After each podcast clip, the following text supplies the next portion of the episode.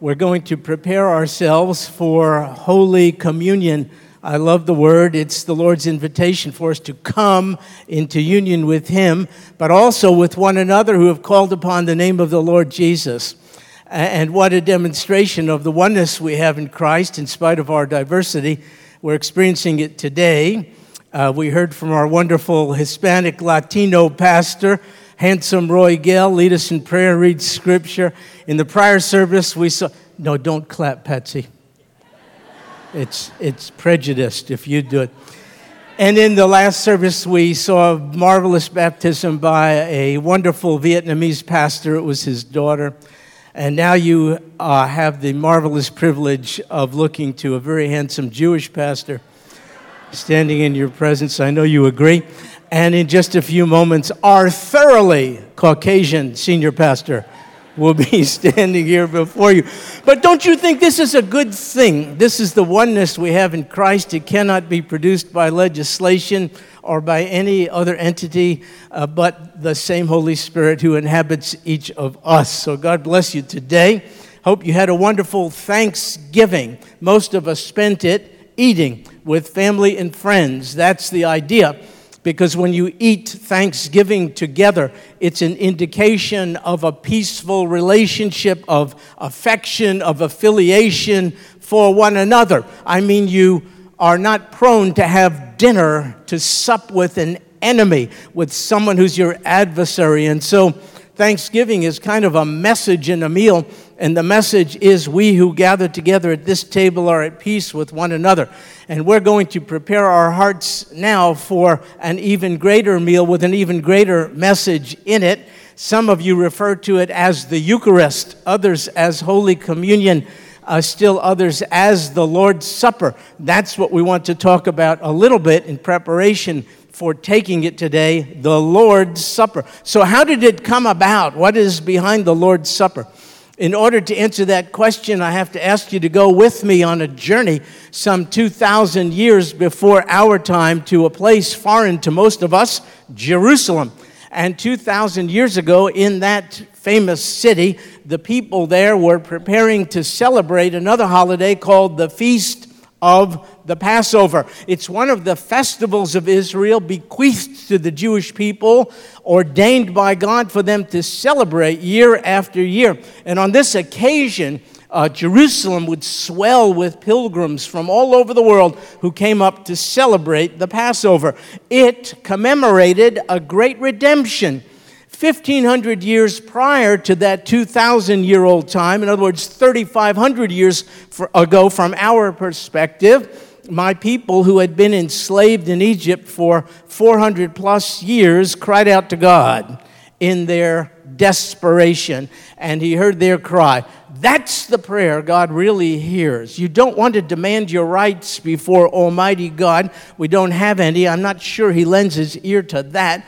But if you're hurting and crying out for His mercy in a time of desperation, you can be assured He hears you. He heard those Jews thousands of years ago crying out for liberation from bondage, and He began a plan to set them free so that they, his people, could worship him and not be under the yoke of the leader of Egypt, Pharaoh. Now, to get Pharaoh's attention, uh, God sent upon him some motivating things called plagues.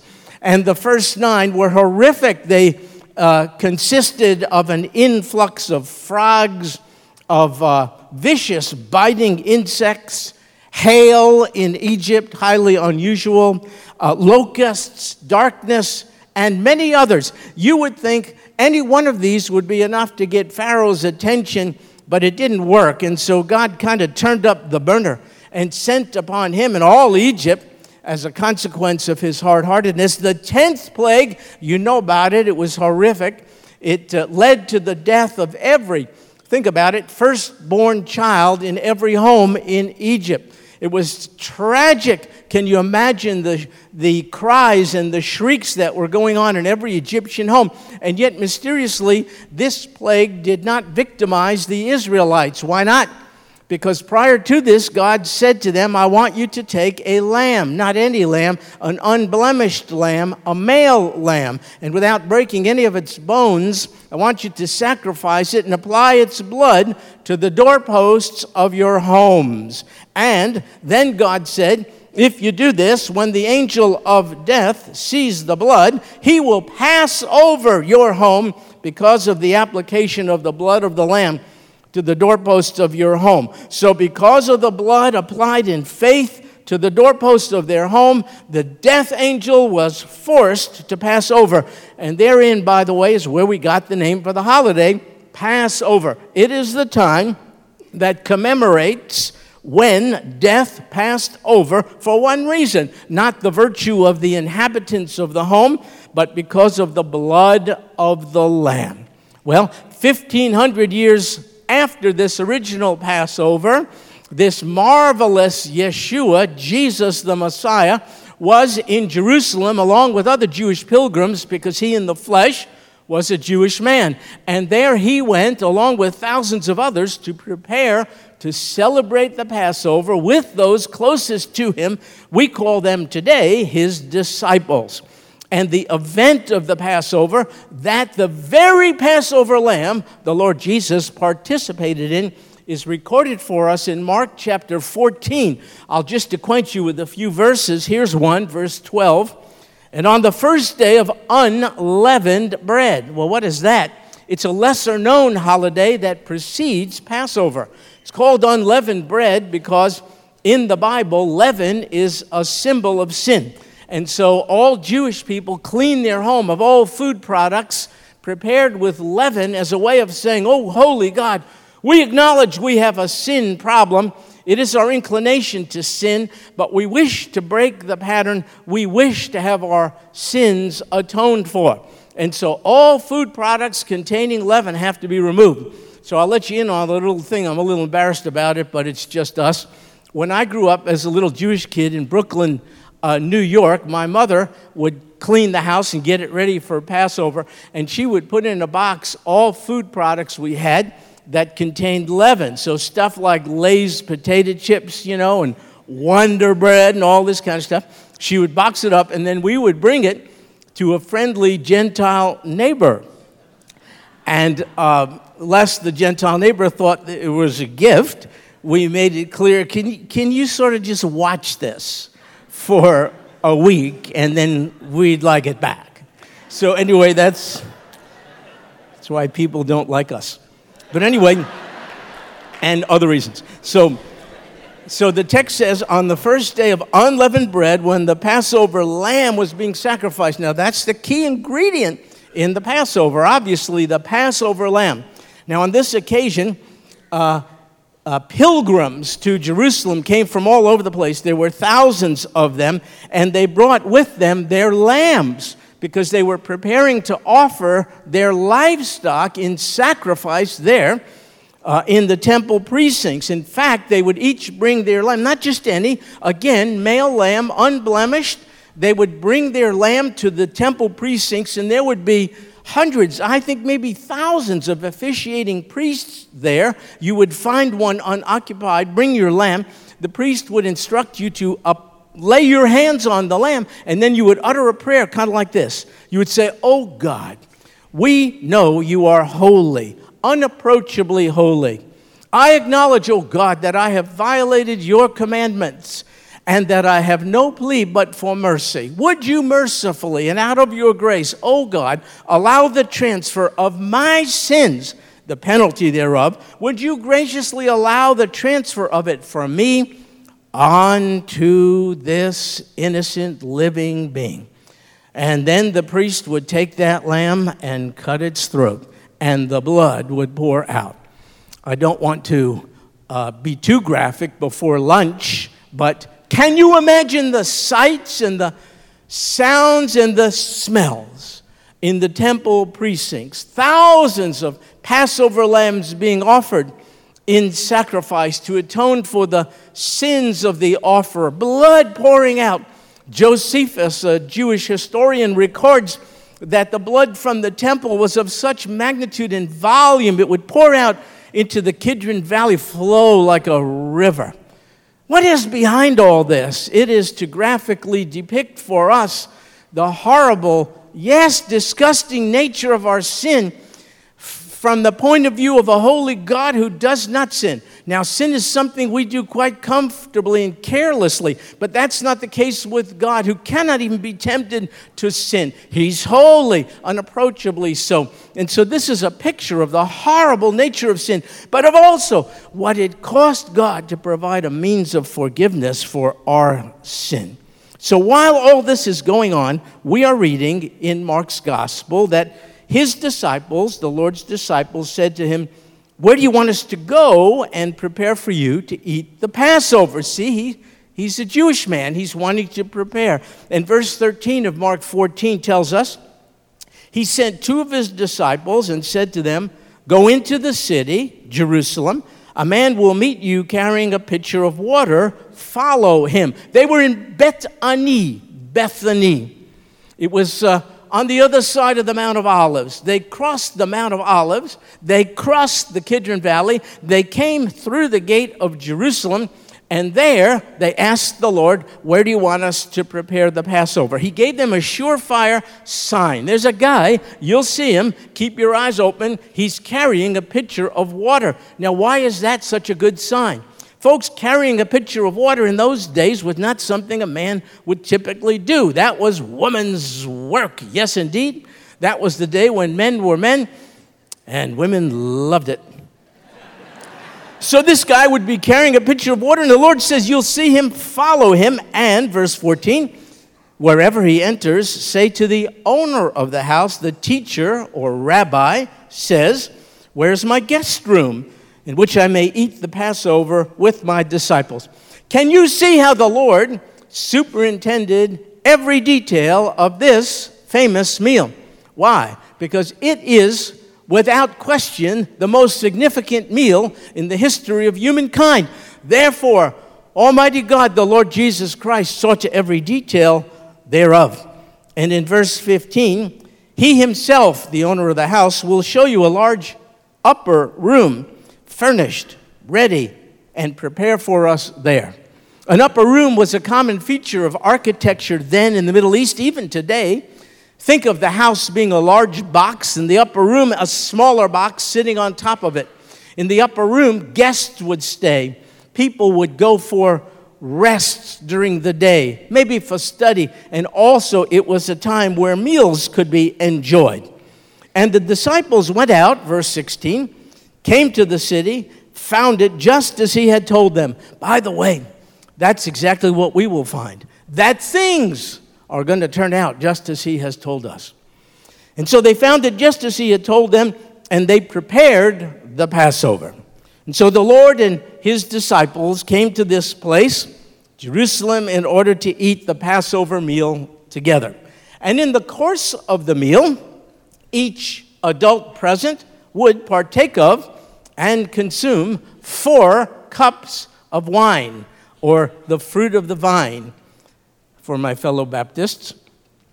And the first one is called the cup of sanctification. It would be raised aloft, it would inaugurate the evening and set it apart from all others. It would be followed by a second cup called the cup of plagues, during which time we would recount the horrors of the ten plagues that befell the Egyptians and which, but for the grace of God, should have fallen on us.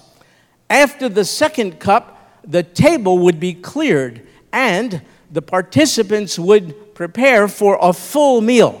At this point, after the second cup, during dinner, this happens according to Mark 14, verse 22. While they were eating, see, they were eating the dinner he, that's the Lord, took some bread, and after a blessing, he broke it and he gave it to them. He took bread like this. It's called matzah. Matzah. It looks just like this. It's flat because it is unleavened. And the text says he broke off a piece like this. He gave it to each person. And he said a prayer which would have sounded something like this Baruch atah Adonai, Eloheinu Melech Ha'olam Hamotzi Lechem Min Haaretz. And in so doing, he gave thanks to the Almighty for providing bread from the earth. Then the Lord said, Take it, this is my body. And it represented his body in manifold ways, if you think about it. You can't see from your vantage point, but there are holes in it in the baking process. They are necessary. Isaiah the prophet said in anticipation of the coming Messiah, He was pierced through for our transgressions. Also, there are lines in it, vertical lines. Maybe you could see that. Stripes. Isaiah also, in anticipation of the Messiah, said, With his stripes we are healed. And the very composition of the matzah without leaven reminds me of the sinlessness of the Lord Jesus Christ. He had no sin whatsoever. And after he had distributed this and they partook of this symbol of his broken body, the text says, verse 23, when he had taken a cup and given thanks. He took a cup. In this case, it would have been the third cup taken after dinner. It is called the cup of redemption. He would have raised it aloft and he would have prayed something like this Baruch atah Adonai, Eloheinu melech ha'olam, borei peri hagofen. He would have thanked his father, you see, for the fruit of the vine. Then, together with this small olive sized bit of matzah and this cup, they would participate together. The text says he gave it to them and they drank from it. And he said to them, This is my blood of the covenant, which is poured out for you. He took elements, common, ordinary food elements, with which obviously they were quite familiar bread, and wine, and he attached, attached an entirely new meaning to them. He essentially said, This is my body, which will be broken for you, and this is the blood of the new covenant, which will be poured out for you. Now, if he spoke of a new covenant, it presumes there was an old one, and there was. My people were beneficiaries of a great gift, the old covenant was given by God to Moses. You know about this on Mount Sinai. It consisted of many things, including the Ten Commandments. My people rejoiced, as you would expect, and they made a promise, a vow to God. They said, What you require of us, what you ask of us to do, we will do. We will obey these commandments. And no sooner did they finish making that promise, they began to violate each and every one of them. They could not, they would not submit to the commandments of God. It's not just my people, it's you people too. The commandments, the old covenant was really, really good, but when it was matched up against our sinful nature, it only amplified, magnified, clarified our sinful inclination. And so, what would you and I do with a people group like that, so blessed and privileged and so disobedient and hard hearted? Well, I doubt we would have done what God did God wasn't through with them. No, in fact, He graciously offered to them another covenant, a new covenant. In Hebrew, the Brit Hadashah, the covenant, the new one. And in this covenant, God had one of His prophets, Jeremiah, prepare us for it hundreds of years before it was inaugurated. In Jeremiah chapter 31, beginning in verse 31, we read, I will put my law in their minds, I'll, I'll write it on their hearts. Jeremiah spoke of a covenant which would be internal, not external, and which would be personal, not public and corporate only, and which would be based not on the works of the law. The law is good, but the doer is not good. It would be based on the grace of God. Under the old covenant, God said, okay, give it a shot. See if you can climb this ladder of good deeds so as to access me and make yourself worthy of me. Well, they couldn't do it, neither could we. Under the new covenant, God says, Stop trying to extend yourself to me with your imagined virtue and merit. Instead, I extend myself down. I condescend in the form of man, my only begotten Son. The new covenant is far better. It's a covenant of grace. And the Lord Jesus, at this special meal, Passover meal, It was his last Passover on earth. Essentially says, and now is the time when I'm going to inaugurate, put into motion this new covenant which had been prophesied by Jeremiah and others. The new covenant is inaugurated, said the Lord Jesus, not through your efforts, but through my broken body and shed blood. And he offered these elements to represent it. You wonder why? All along, the Lord had been preparing his intimate followers for his substitutionary death on their behalf, but they didn't get it. It's hard to get. And when words don't work, uh, the Lord made recourse to symbols, vital, clear, very sacred symbols. And so he said, This bread which I'm offering to you, that's the symbol of my broken body. This wine is the symbol of my blood, which is poured out for you. And folks, herein, I hope you can see it, lie the roots of the Lord's Supper or Holy Communion or the Eucharist, whichever you prefer. The Lord took this ancient Passover meal, his last Passover on earth. He took this Last Supper, as we refer to it, and he transformed it into what we now know to be the Lord's Supper. And it is this Lord's Supper that we are about to observe in remembrance of him. The Lord Jesus connected these holy, symbolic elements to his suffering and death for our sin and essentially said, What you see happening to these elements is what will happen to me. My body will be broken just like this bread, my blood will be poured out just like this wine, and it will all be for you. And so he took ordinary food elements and attached an extraordinary meaning to it all. His followers would never again be able to partake of bread and wine without remembering what the bread of life had done for them. They will remember that as they eat and drink, the Lord's body must be their bread and his blood must be their wine. It is his death that sustains our very life. We must feed on Christ in order to be sustained spiritually. He must be as real to us and He must be as near to us, and He must be as appealing to us, and He must be as useful to us as food. Folks, we have been at war with Almighty God. That's what sin has done. It's made us adversaries of a holy God. But because of the broken body and shed blood of the Lord Jesus, the war is now over. In fact, what's been ushered in is shalom, real peace. He Jesus, the Prince of Peace, in Hebrew, the Sar Shalom, made shalom, real peace, possible between holy God and even sinful ones such as you and I. Now, you and I, who have accepted the broken body and shed blood of the Lord Jesus Christ on our behalf, we can now celebrate a meal of peace with God. We can celebrate a fellowship meal or a communion meal if you prefer. Don't miss the message in this very significant meal. The message is that through our personal acceptance of the Lord Jesus Christ as a substitute for our personal sin, through his broken body and shed blood in our place, you and I can be at peace with an otherwise unapproachably holy God now and forevermore. I hope our hearts are prepared.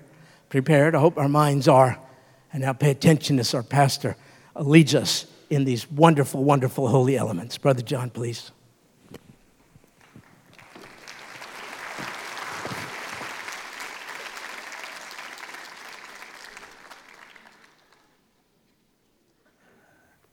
In just a moment, I will be inviting the deacons to get in place to serve you. But before I do, I want to share something with you uh, briefly. I, uh, I've taken communion a lot of times over my more than three quarters of a century of life.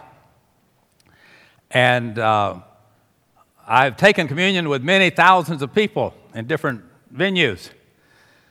And so I don't know everybody that's been in every crowd, but I know for a fact today that maybe for the first time, and maybe for the first time of some of you, that uh, we have just observed something in the baptistry earlier that is unbelievable. And I'm going to tell you about it so you can rejoice with me. And I have the permission of Brother Tron to share this with you. I don't think I've ever had the privilege to take communion with a person or a family that I knew for a fact that their life was on the line for their faith from its beginning. Martyrs, potentials.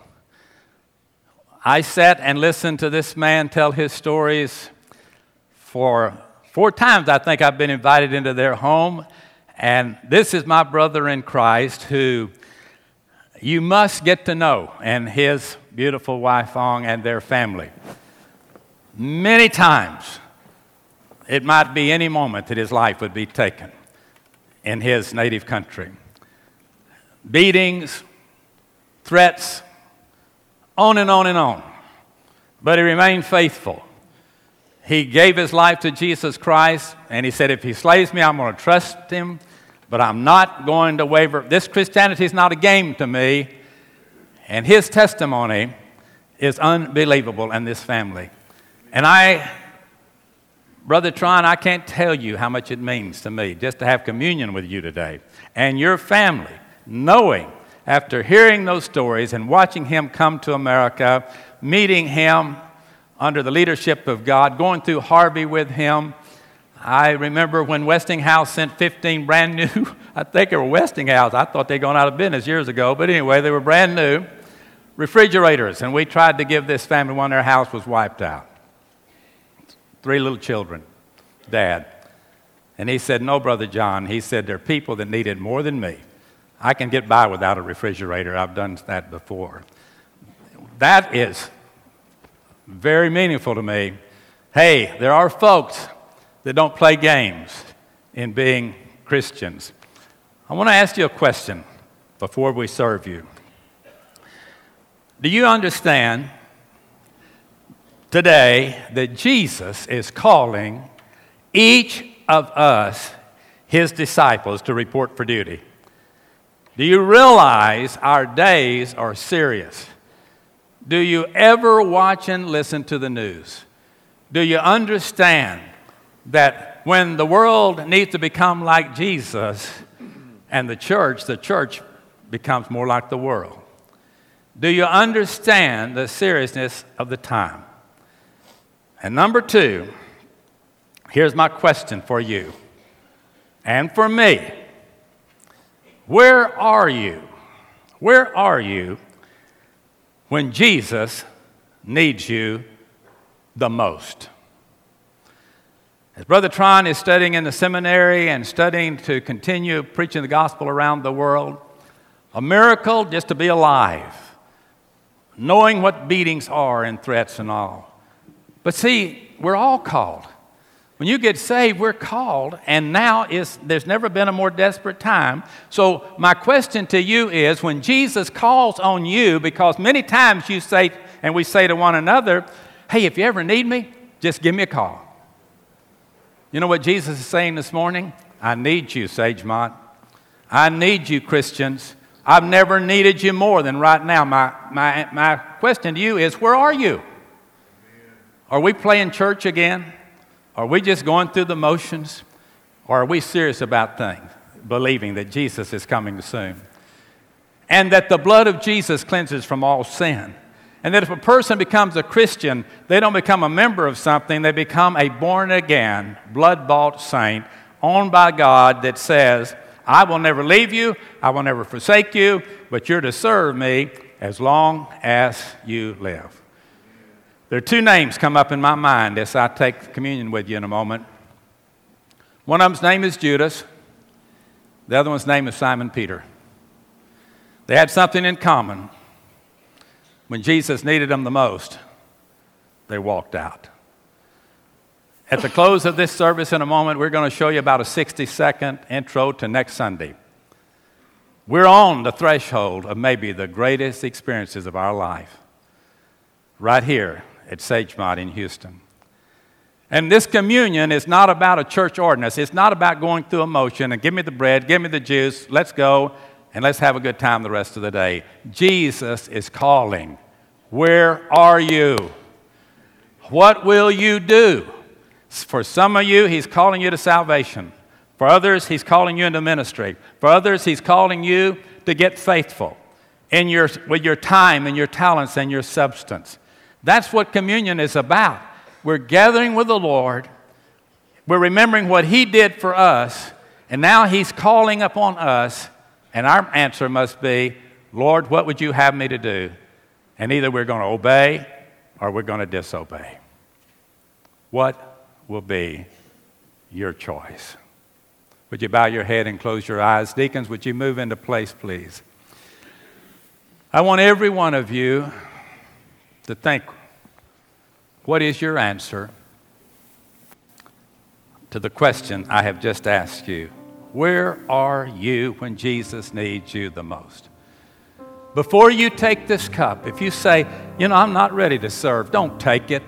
Even if you're a baptized believer, if you are not willing to forsake all to follow Christ, please, please, please, don't take it.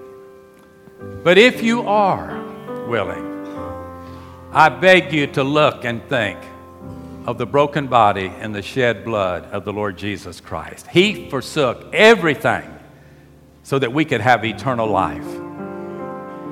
Are we willing to reject anything that makes us happy in order to serve Him? This is a serious moment. Brother Stuart has done a phenomenal job from the biblical perspective as to how, how important was the Last Supper, the Lord's Supper, communion, whatever you want to call it. But as you just hold the cup in a moment and the bread until I give you the final instructions, I want you to ponder in your mind where are you when Jesus needs you the most? And are you willing today, by taking this cup, to remind you what He's done for you? Are you ready to take your assignment as to what the Lord wants to do with you? Our Heavenly Father, I pray now as the cup is passed and the bread, and the juice. That as we think about hearing your voice, and you said, My people know my voice, they know me. And we hear it. You're calling.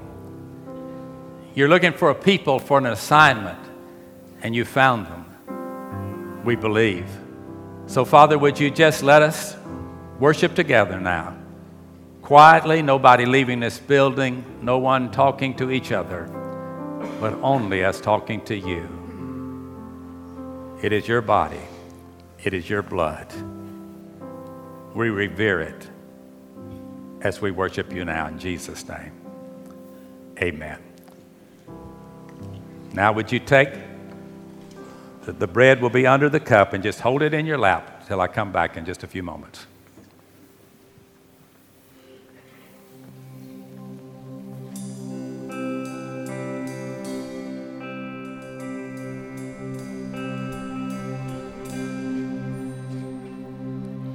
Great is thy faithfulness, O God my Father. There is no shadow of turning with thee. Thou changest not thy compassions, they. As thou hast been,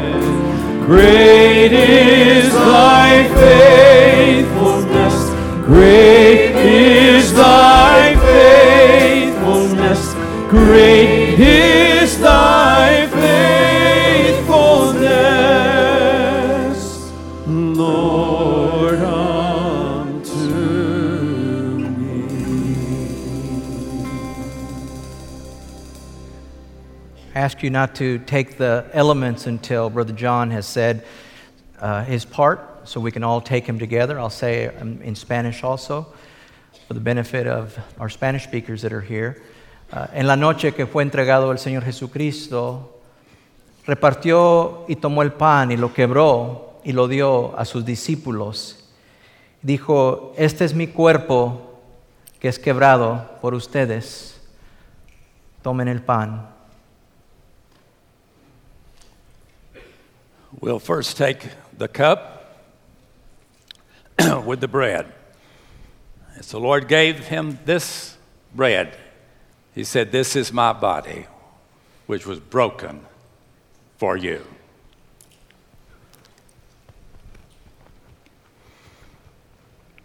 De la misma manera, después de dar gracias, tomó la copa y dijo, este es mi nuevo pacto en mi sangre. Cada vez que bebas de la copa, nos recordamos del sacrificio de su sangre que virtió en la cruz de Calvario por nuestros pecados.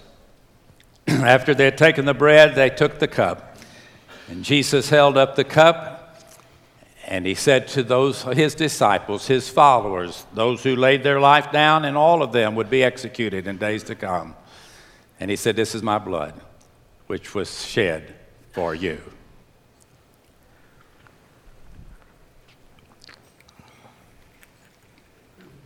Then he said, As often as you eat this bread and you drink this cup, you proclaim the Lord's death until he comes again. Cada vez que tomamos esta copa y comemos este pan, recordamos en memoria de ese sacrificio en la cruz hasta que Él venga de nuevo. Our Heavenly Father, I pray now that you will just hear our heart, that you sense our will, you know our schedules. You know, Lord, how our priorities have gotten so confused at so many times. And Father, we believe with all of our heart that you have a plan for every life. We believe, Father, as we worship with this man and his family that put his life on the line so many times and survived, that you that are in my brother Trine are in our life as your believers, and you're greater than anything in the world. And Father, I pray when you call, we'll say, we'll answer. When you say go, we will go. When you say stay, we will stay. When you say give, we will give. When you say teach, we will teach. When you say serve, we will serve. And Father, we will pray that all praise and all glory will come unto you. You're King of kings and you're Lord of lords.